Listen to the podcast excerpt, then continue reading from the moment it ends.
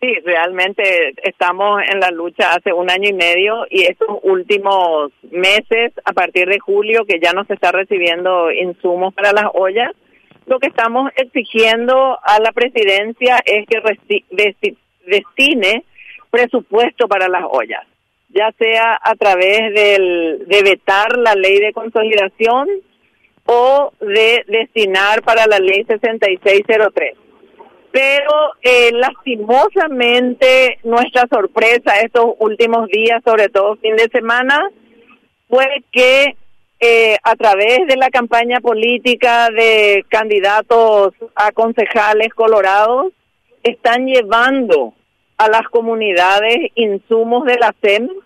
en vez de que el gobierno destine estos insumos a las ollas populares. aquí en la Plaza Oleari se ha montado una carpa de resistencia. Hoy levantan esa carpa y Levantamos ante esta denuncia, ¿verdad? Creemos que nuestra lucha eh, es genuina, nuestra lucha como organización de articulación de ollas populares va, está firme eh, desde un comienzo que hemos iniciado las ollas populares, el objetivo fue y sigue siendo el de brindar alimentos a los sectores empobrecidos de esta sociedad y las mujeres y varones que están al frente de las ollas populares